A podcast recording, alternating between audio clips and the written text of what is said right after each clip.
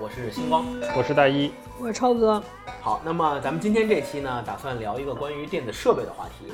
为什么要聊这个话题呢？是因为前不久苹果刚刚召开了他们的新品发布会，在这个新品发布会上发布了大家期待已久的 iPhone 十一新一代手机，并且还发布了他们的新款的 iPad 啊，还有一些其他的设备。那么我们想借着这个话题聊一聊这些年大家在电子设备的选择、使用以及怎么去看待电子设备这个方面的一些话题。那么首先，我想跟大一和超哥了解一下，呃，前不久的这个苹果发布会，你们都看了吗？我看了，我看的是直播，因为是在夜里，嗯夜里应该是一点钟开始，对吧？超哥看了吗？我是坚持看了一点儿，看到 iPad 出来，但是后来实在看不住了，对，就是就就睡着了。啊、我是完全没看，因为我知道第二天，呃，微信的各大自媒体会帮我做全程这个嗯复盘直播。嗯对，那么你们看了，比如说大一，你看了这个发布会以后，你觉得有什么感受吗？嗯，因为我不是第一次看苹果发布会，嗯就是后乔布斯时代之后，我看过两三场，好像、嗯就没什么特别的感受。但是这次他没有那个 one more thing 的那个嗯环节了，嗯就直接结束就结束了。嗯，没有惊喜。然后因为苹果的产品之前号称是军事级保密嘛，但是到现在这个时代已经提前半年，大概大家都知道下一代产品长什么样，所以其实对产品本身来说没有什么太大的意料之外的事情。可能感受最深的就是它那个摄像头的升级，嗯，就是 iPhone 十一对 iPhone 十一 Pro 对。它三个摄像头嘛。对，还那 Pro Max，Pro Max 三个摄像头，嗯。然后那三个摄像头，一个是广角，一个超宽角，还有一个长焦吧，嗯。三个摄像头，嗯。啊，然后它拍出来那些样张和那些视频，就嗯每次苹果拍出来都很吸引人，嗯，那个是最吸引我的。，OK。对。那超哥呢？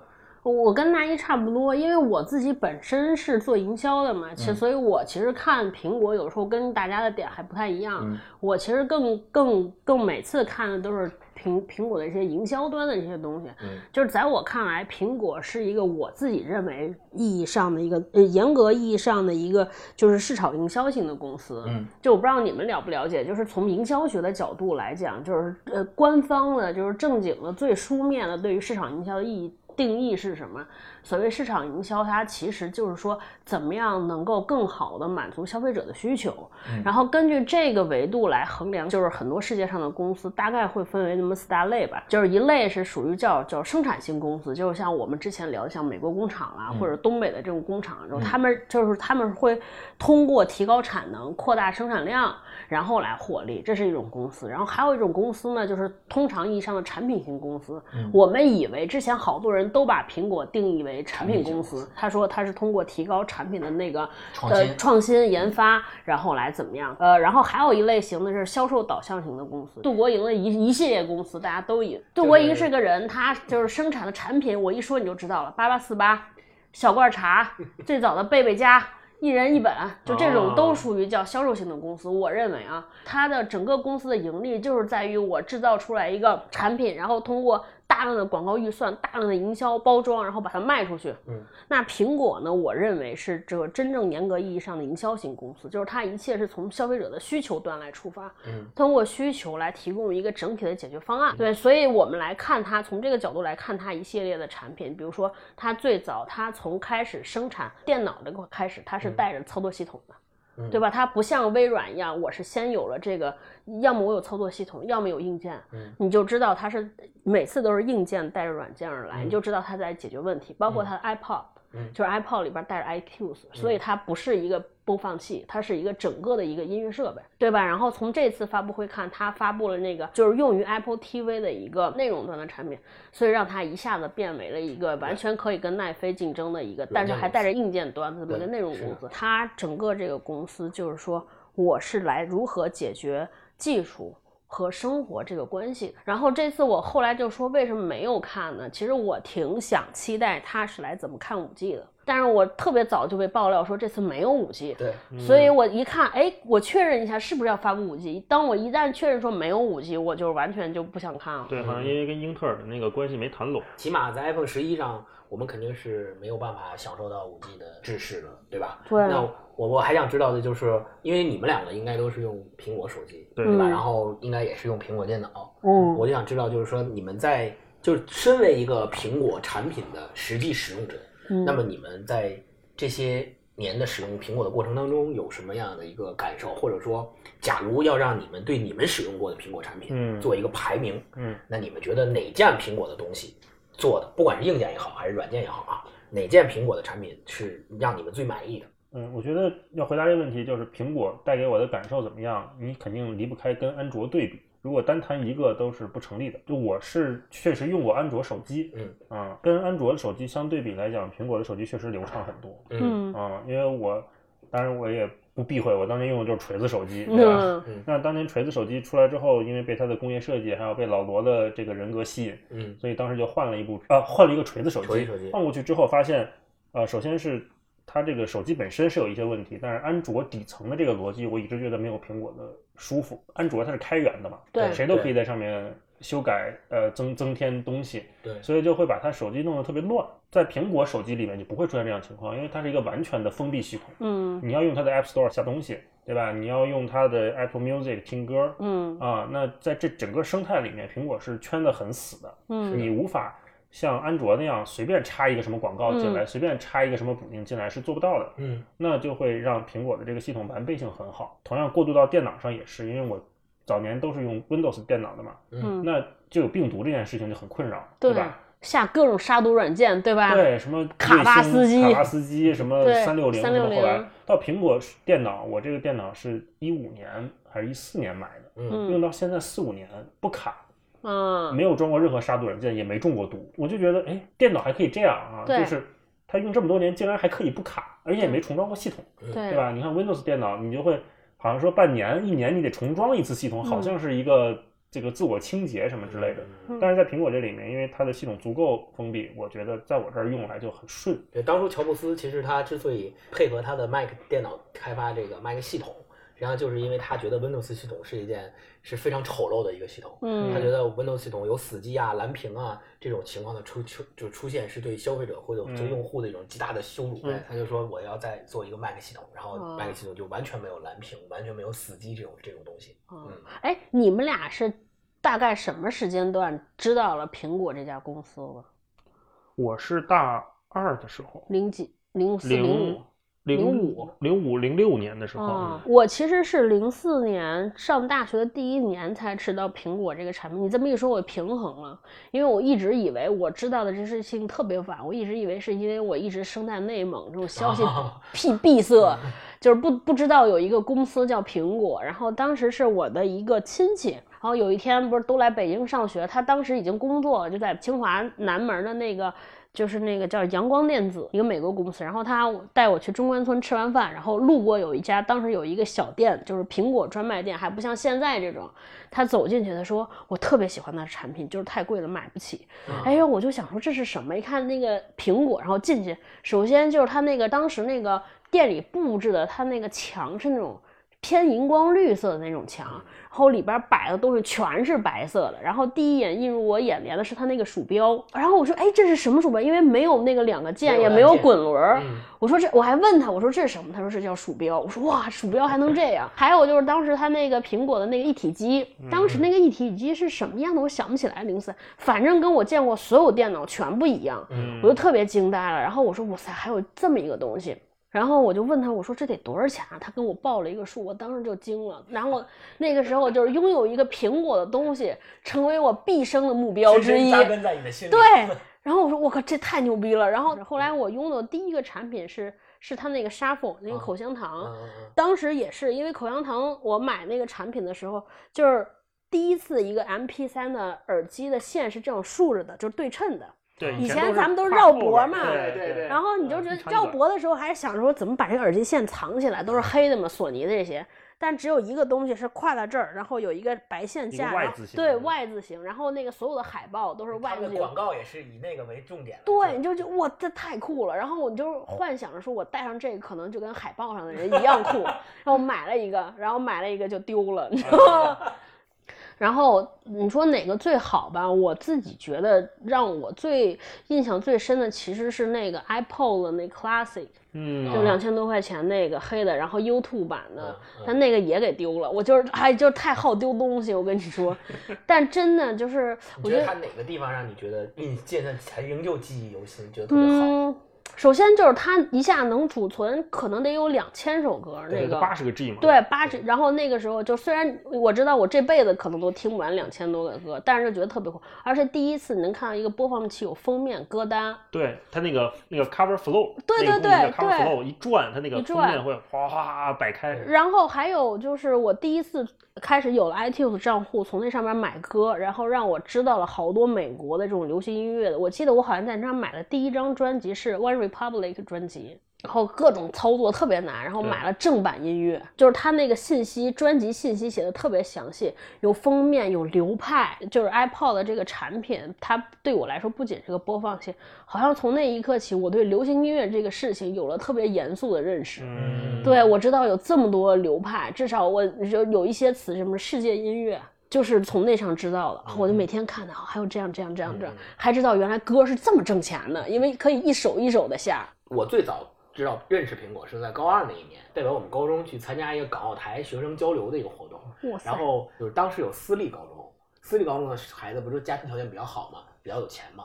然后我们当时要在那个文化交流的过程当中做一个文艺晚会，各个学校的同学要出节目，然后我们就跟那个学校的同学联合起来，我们出同一个节目，然后在这个联系就是我们在生产这个节目的过程当中，他们就拿来了他们的笔记本电脑，然后他的笔记本电脑就是苹果的，当时还不是就是现在这个这个铝合金外壳一体成型的这个，对那个白色全白色的，对然后也是中间上面那个壳外面一个特别大的一个苹果标，然后对壳一翻开，那苹果标就自己亮，亮了然后打开以后也是整个电脑都是纯白，就是让你一看就觉得特别干净，然后嗯跟你看到的其他其他所有电脑都不一样。当时我就对这个商标特别有印象，是个苹果嘛，被咬了一口的苹果。然后在这之前，我用过同学的一个设备，就是也是八十 G 的那个，嗯他对他买的时候，就是里边灌了一些歌。我一哥们儿拿到学校去，说我买了一新新玩意儿，听歌的。然后我说什么东西？他说 MP 三我说 MP 三谁没有啊？对，我还我还我还拿出了自己的爱国者。我还我还鄙视他来着。我说 MP 三谁没有啊？然后他说我这跟你那不一样。嗯，我说有什么不一样？我我我听听。我说是音质特别好吗？他说也也不是。对啊，我说那有什么不一样？我听听。然后拿过来说你看啊，我给你演示一下，然后给我演示一下。然后当时我印象特别深刻的就是那个就是切歌，不是可以转那，就是底下那触摸的那个转那圈儿嘛。他说你看我这么我这么一转，他那歌就切，哎，我就吸引了我。我说嗯这挺有意思的。我说你借我玩玩。嗯然后他等于借我玩了一天，课间的时候我就一直玩他那个 iPod。嗯然后班里的同学也都看见说，哎，这这东西挺新鲜的，我就知道原来苹果的东西，它是在那个时代就已经属于少数人所能够就是拿到或使用的一个产品。然后我们讲了发布会，然后也讲了自己所能所接触到的跟苹果的故事。那其实借着刚才超哥所说的，这次发布会苹苹果其实并没有涉及到五 G。那我就想知道说，对于五 G 这个事儿，你们是怎么看的？比如说新的手机 iPhone 十一，你们俩首先是你们俩会换吗？会买吗？嗯，不会。应该不不会。买嗯嗯，理由是什么呢？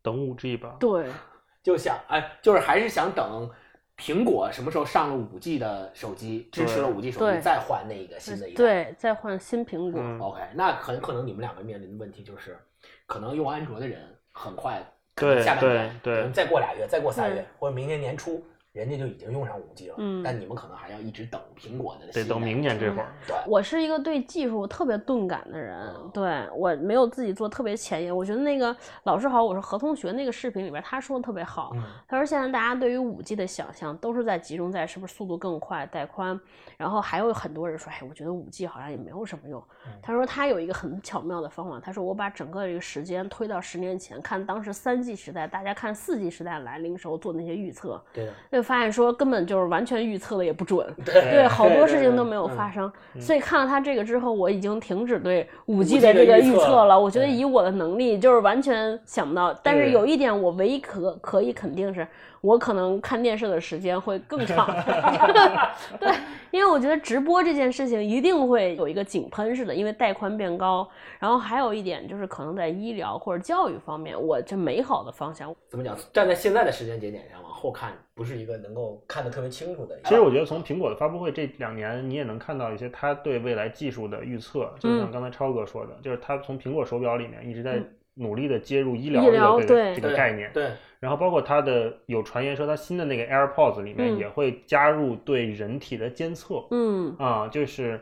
它这次的这个发布会不也发了一个 Apple Watch 的一个广告片嘛？就是说 Apple Watch 是如何救了我一命的。嗯啊，就比如说它监测到你摔倒了之后，Apple Watch 会自动拨打那个 Nine One One。嗯，然后其中就真的有一个老爷爷，他是因为摔倒了之后，因为 Apple Watch 打了电话救了他一命。嗯，他也出现在那个广告片里。嗯啊，其实可穿戴设备这件事儿，其实早在四 G 时代我们就已经在想象了，说可能。四 G 的时候就是可穿戴设备的一个爆发，然后各种手环啊、各种手表啊，大家也都在争相的做。但我们发现，其实四 G 时代没做起来，可穿戴设备这个产业其实没做起来。嗯，大家还只局限在说我做一个手环记记步，嗯对吧？记记个路线，最多了可能测个心率之类的，测个体脂，对，测个体脂，最多可能做到这程度。我们期待可能是说五 G。能够真正把我们之前在四 G 没对在对可穿戴设备的想象没有实现的，能够把它实现出来。我觉得这里有一个特别有意思的概念，就是可穿戴设备跟手机的关系。严格意义上讲，我之前还跟霹雳聊过，我说预测一下什么时候我们会不用手机。你们俩有没有想过这个问题？几年之后我们可能会不用手机？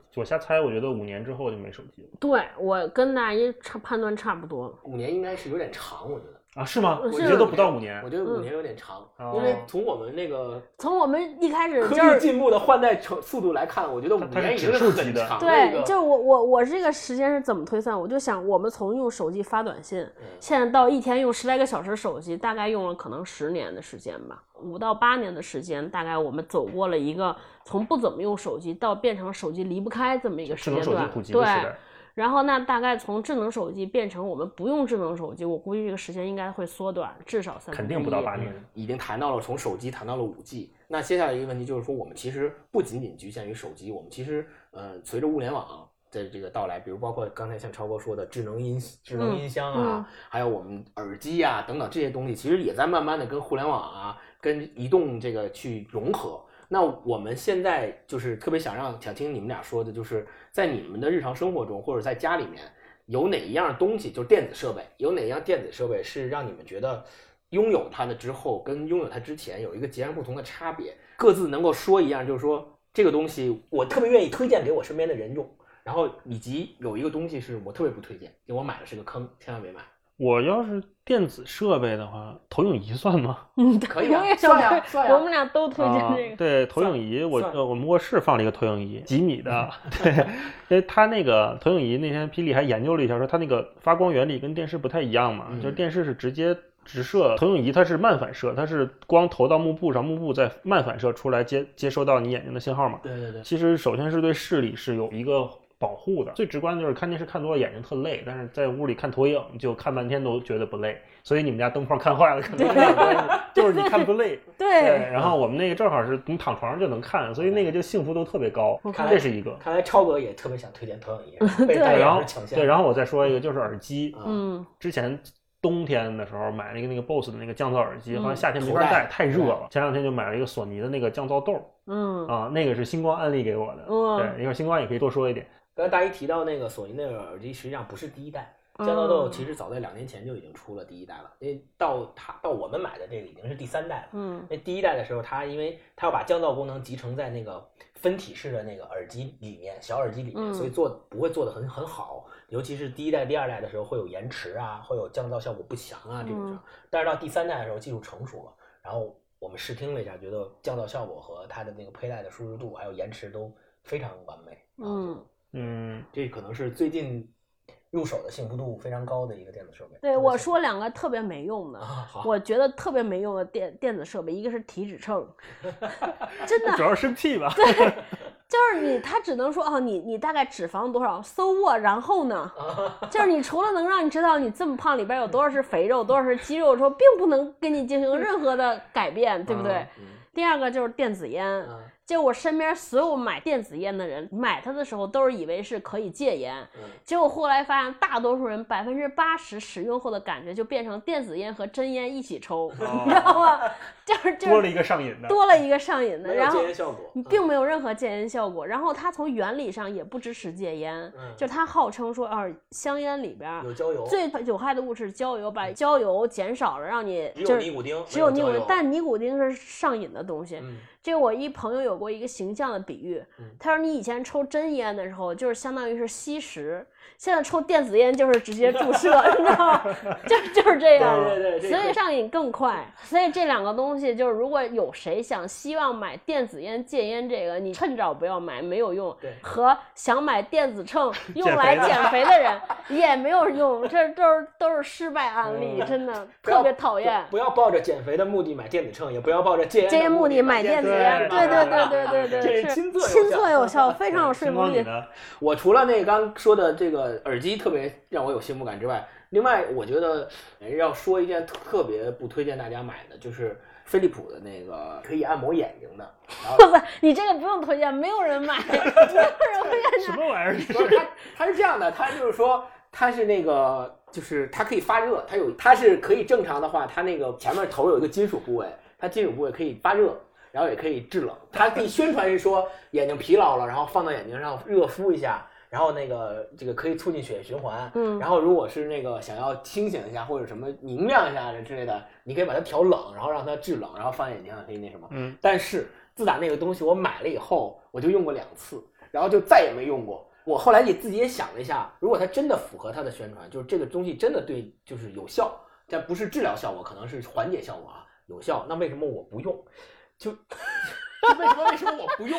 就是我这个是个问题，就是我当时真的是只用了两次，然后敷了一下，觉得嗯好像还有点意思，还行对，还行，然后就放柜子里，然后就一直放，放了两年，就没再用过，就没再用过。嗯每次打开柜子的时候，都会想，哎，我还有一个这个，嗯我哎，我怎么还有一个这个东西？哎，每次都想说我我我出出门或者是在家的时候，我要我下次要用一下，用一下，然后每次都不用。我建议大家，如果想要种草，或者是心里想看到这个东西呢，想买，觉得对自己将来有用，一定要先想好使用场景。接你这个话，你你这个产品跟好多现在卖的这个女生特别爱买的那种按摩仪或者导入仪的原理是一样的。说按脸的吗？对，不是不是，它是有一个金属的仪器，号称你每天拿那个那个仪器，比如说你你做一些精华，你把一些精华液敷上去做一些按摩，你会能延迟衰老，能让肌肤变得紧致。嗯然后你会发现，我后来总结这些产品跟你那个是一样的，就是一切不能对抗人性懒的这些产品 都不要买。嗯，都没有用。我觉得就是这个东西，除非变成什么样我会用，就是能镶到床上，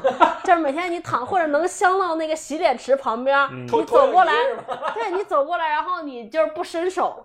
就是每天走到镜子旁边要洗脸，他突然从那儿伸出来替你洗洗脸啊，擦擦脸、按摩，我觉得这个有可能有哦，效说到这个，我想起来一个设备，我之前买过，就是那个捆在腰上，然后震动的那个减减肥的那个腰肥的腰带带，那个够懒的了吧？就是你 号称是你懒就行，不用动，绑住了，通电，坐在沙发上就能减肥，但是懒到那个都不想拿出来用，对对就后来就放那儿落灰了。对，所以所以所以所以所以这个咱们讨论这就引申出一个话题来，就是我们在买这些电子设备的时候，因为其实往往这些电子设备要么就是比较新奇，要么就是就是相对来讲价格稍微贵一点。那我们在选择买这些电子设备的时候，是不是有什么，比如说？呃，经验也好啊，坑也好，可以可以嗯分享给大家的，就是说我们到底应该怎么样去选择，就或者是做决定。我有一个好经验，就是你先让身边的朋友买，然后你试用一下是吧？对，就比如这个耳机，我就先忽悠星光让他买，他买了之后我试用一下，哎我哎我戴得住啊，感觉还不错，那我可以买。看对嗯我我还有我我的一个经验就跟大一类似吧，反正就是迟的买，延缓你买的这个时间。你先放在那个购物车里看，你比如说我们家最经典就勾总买相机的时候，就是这勾总要决定买一个东西，至少得有就是半年到一年的时间。比如他想买相机，当时特别想买一款相机，等到他决定要买的时候，发现那款已经没有了，就是已经不出了。对，就是这这无形当中，然后再出来新的时候，哎，你说旧的没有了，新的我也不知道好不好，就无形当中对，就省了好多钱。就人就是这样，你不知道某一个瞬间到底突然间是哪儿跳动起来，你说你想买，其实那个时候要买了也就买了，有可能大多数情况下在那儿落灰。对，一一旦你放在那儿说，过两天买，你就忘了。哦，我我有一个经验，就是说不要买你平时不太用的这个品类的东西。就是如果你，比如说你平时就喜欢拍照，平时天天用相机，买相机、买镜头什么的，我觉得没有问题。嗯，但如果你平时就是一个不怎么出门，也不爱用相机拍照的人对，就千万不要买单反。对对，就是还好多人都会这样，比如说我打算开始一个新的什么爱好爱好开始，先从买设备入手。说你看我买了这个东西之后，我就可以开始那个，比如说我要减肥了，我买一买一腰带体脂秤，买一腰来 T 恤带，上加一腰带，我就可以，我就可以减肥。结果对对，买一按摩仪，我就可以舒缓我的眼疲劳。对对对，就是后来你会发现说你，嗯，那也太逗了，就所以，所以今天这期特别欢乐啊！所以我们总结一下，就是首先超哥提了一点，就是要买什么东西的时候，可以抑制一下自己购买当时的冲动。对可能你抑制完之后，半年以后那东西就没了，是吧？对就买不着了。对，可能就发现你这个品类都没对就买了。现在也没有人卖那个腰带了，我跟你讲。就买不着了，这是第一，这是第一个第一点。第二点是说，我们买的时候就是尽量不要买自己在平时的生活当中用不到的品类。其实也就是说，尽量不要给自己制造幻想。这两个提议，这两个建议特别好，就是对大家买这种不仅仅包括电子设备啊，可能就买所有的产品买很多东西的时候，你在剁手之前都可以去好好想一下这对两个对东西。然后问问你身边的朋友，对，对可以问一下，就是你用这东西到底好不好？然后我刚才你们俩在聊的时候，我突然想起一个我的一个坑，嗯。除了那个按摩椅之外，就就是无人机，哦，就是无人机。哎呀，就我之前大疆刚出那个便携式无人机的时候，我买我就买了，而且还买的套装，然后当时特别贵，八千多块钱，嗯。然后买了，买了之后相当于一个大件儿了，你想嗯。八千多，从我买那年到现在，可能有将近三年的时间，我满打满算飞的次数不超过手指头能数得过来的次数，嗯。所以。